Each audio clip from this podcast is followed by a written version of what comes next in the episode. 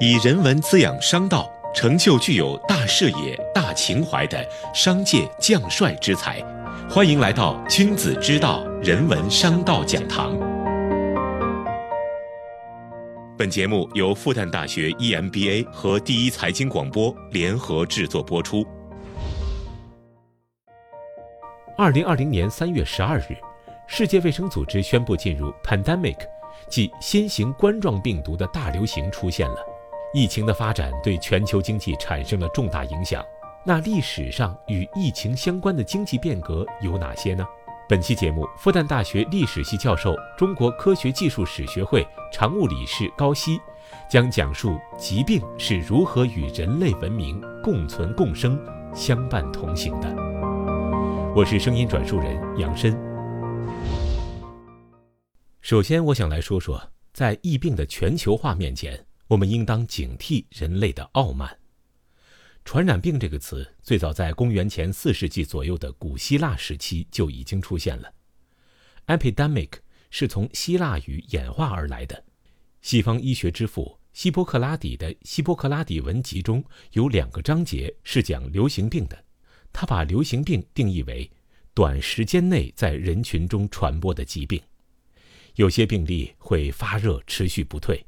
也有的会突然转好，之后又恶化，甚至导致死亡。听起来似乎有和新冠病毒相近的地方，也有好像恢复但突然走向终结的危险状态。另外，他也指出不同疾病和季节的关联性。公元前四世纪的古埃及木乃伊身上已经出现了一些疤痕，考古学家推断这是天花痕迹。在古埃及的壁画中，已经出现了罹患脊髓灰质炎的人物形象，在甲骨文当中也已经有疫情的“疫”字出现。中国古人已经对不同季节的流行病有非常清晰的认识，如在春天容易头晕头痛，夏天易得皮肤病，秋天的疟疾和冬季的上呼吸道感染等。可见，早期的人类对疾病的很多理论以及观察方法都是相通的。对疾病的某些特性都有所认识，只不过东西方发展不同，到今天有中医和西医的区别。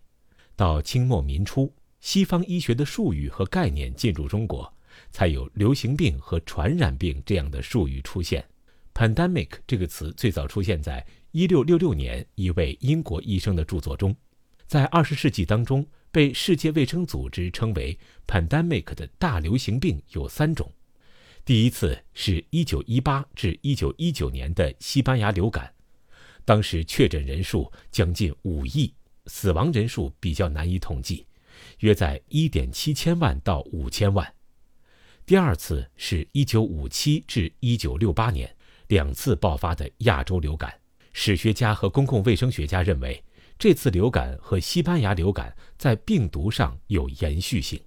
第三次。是二零零九年的 H1N1，在西方达到了流行高潮，但是在中国没有很大影响。中国在抗 H1N1 的时候发挥了很好的作用，也使得我们对这次新冠疫情爆发放松了警惕，以为可以像对付 H1N1 或者二零零三年的 SARS 一样比较有把握。事实上，在二零零九年 H1N1 爆发以后。世界卫生组织根据科学家和公共卫生学家的研究及他们排列的卫生流行病模型，推测下来会有一次大的流行病爆发。二零零九年开始，世界卫生组织就宣布要启动大瘟疫警示，但直到二零一九年，大瘟疫一直没有爆发。因此，很多媒体，包括西方的科学家，就开始批评世界卫生组织，说这样一个预警其实不存在。而是和经济利益融合在一起，为疫苗公司输送了子弹。在我看来，这可能是科学家、媒体，包括公共知识分子的某种傲慢，以为科学已经发达到对任何疾病都可以阻挡、战无不胜。这是一个巨大的教训。所以，我们是能从过去经验中获得参考的。与黑死病斗争的数百年就证明了。疾病本身就是全球性的，一场让欧洲人闻之色变的黑死病，从十四世纪中叶开始，持续了近三百年，此起彼伏的疫情爆发，使欧洲大陆丧失了三分之一的人口，有些地区甚至更多。对于它的消亡，史学家有各种各样的说法。有一种说法认为，有两种不同的老鼠，黑家鼠会传播黑死病，而褐鼠不会。当传播黑死病的黑家鼠全部死掉后，留下来的是不传播黑死病的褐鼠，所以黑死病就在欧洲消亡了。今天所谓群体免疫的概念，就是由这个例子得出的，这是一种说法。第二种说法认为，得益于当时的地区隔离制度。使疫情没有向更多的地区扩散，还有人认为是得益于封城制度，即阻止航运船只进入。当时从疫区过来的船只必须在阳光明媚的公海上停留四十天，四十天内没有病人出现，商船才能够进入到这个国家，这样就把疾病挡在了外面。黑死病爆发以来，欧洲才开始出现焚烧尸体的做法，并对整个地区的房屋进行消毒。可见，今天所有对付疫病的措施都可以在历史上找到依据。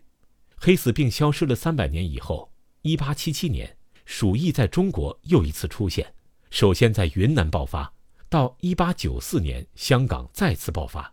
当时的香港总督呼吁全世界一起来帮助解决问题。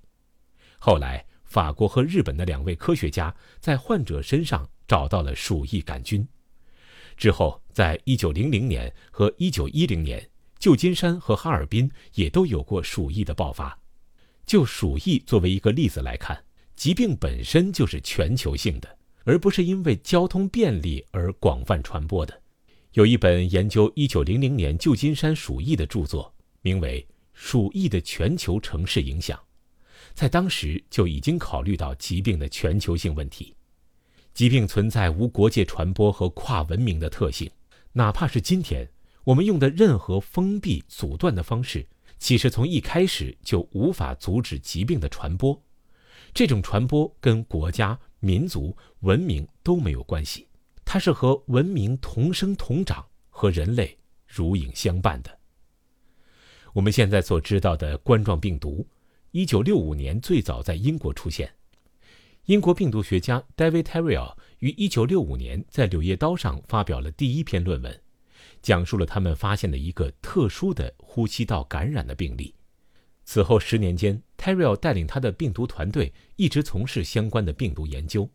1975年5月，在《国际病毒学杂志》上介绍了他新的研究成果，讲述了这种主要爆发在温带地区、多发于冬季和春季的流行病。并第一次把这种表面呈冠状形态的病毒命名为冠状病毒。这些材料出来，很快引起了科学家的关注。中国工程院院士、复旦大学上海医学院教授文玉梅，在一九九九年编过一本教科书，叫《现代微生物学》，里面就已经记载了冠状病毒。所以到二零零三年 SARS 出现的时候，中国的科学家已经比较清晰地知道。冠状病毒的属性和特征，至二零零五年，病毒学家已经在全世界发现了五种新的人类冠状病毒，可见冠状病毒伴随人类已经有接近半个世纪的历史了。这次特朗普把新冠病毒称为“中国病毒”，遭到了很多人的批评。其实，在人类历史上，这个已经不新鲜了。病毒不在我们国家，而在其他国家，这是一个惯常的方法。就是所谓的污名化。十五世纪末，哥伦布发现了新大陆，他带去了殖民者，也把欧洲的天花、黄热病、麻风病、鼠疫带到了新大陆。在墨西哥爆发的一次天花，几乎杀死了百分之九十的美洲人。我们可能以为新大陆被所谓的旧世界征服，是因为枪炮、武器还有文明，其实是因为旧大陆带过去的这些疾病。把当地人都毁灭了。哥伦布从美洲回来不久，欧洲爆发了一场大瘟疫——梅毒，上到国王贵族，下到平民百姓都被传染了。通常不道德的生活方式才会感染梅毒，因为这种强烈的道德性，谁也不愿意说梅毒是自己国家的。在梅毒这个单词出现以前，它在欧洲被叫做法国疮。因为第一次开始爆发是法国和意大利打仗期间，在法国人中首先出现。法国人当然不愿意，说是意大利人传给我们的，是那不勒斯病。这个病在波兰叫西班牙疮，在西班牙又被叫做波兰疮，全都是用外国的名字，都是把污名划到其他国家去。一九一八年爆发的西班牙流感，其实最初是在美国的一个兵营爆发的，跟西班牙没有任何关系。为什么会被冠以西班牙流感？因为当时美国军营想把这个事隐瞒下来，传到欧洲之后，同样也是隐瞒。最后，只有西班牙保留了完整的疫情报告，所以一直称之为西班牙流感。到了1993年的时候，法国最著名的巴斯德研究所的一位专家指出，这个病不是从美国开始的，而是从中国开始的，在波士顿发生了突变，再传到了欧洲，传到了全世界。他给出的依据是在中国死亡人数最少，这是因为中国已经爆发过流感。在全世界流行了一圈，再传到中国，中国人已经有抵抗力了，所以这个疾病应该最早是从中国开始。